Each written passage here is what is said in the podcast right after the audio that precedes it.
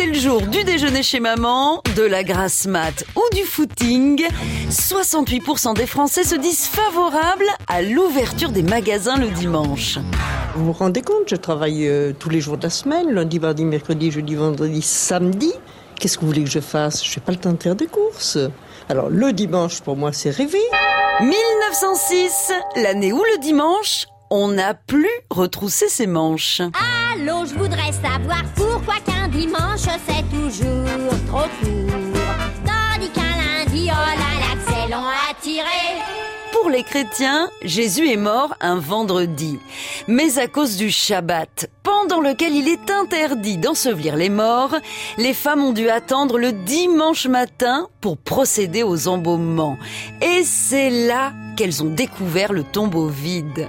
Dimanche est donc le jour de la résurrection et devient celui du Seigneur. Le 3 juillet 321, Constantin, premier empereur romain à s'être converti au christianisme, en fait un jour de repos légal. C'est une révolution. Oh, on est dimanche. Le repos dominical disparaît en 1793 avec le calendrier républicain composé de semaines de 10 jours et réapparaît sous Napoléon. Au 19e siècle, en pleine révolution industrielle, pas question de se reposer. Hommes, femmes et enfants triment 7 jours sur 7. Après 4 ans de débats et de luttes ouvrières, le 13 juillet 1906, la loi sur le repos hebdomadaire est enfin promulguée par le président Armand Falière. Putain merde, c'est dimanche, la journée s'en pose au cafard Lendemain difficile, après une soirée de soifard et pourtant, parfois, le repos dominical ne tient pas ses promesses.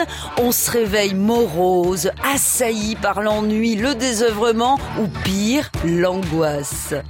Alors, pour se remettre du bon pied, il suffit juste de se rappeler qu'il y a bien pire que le blues du dimanche. C'est le lundi gestion. Tu regardes le jour du Seigneur, toi? On n'arrête pas le progrès. Bah, y'a que ça, on est dimanche. À retrouver sur FranceBleu.fr.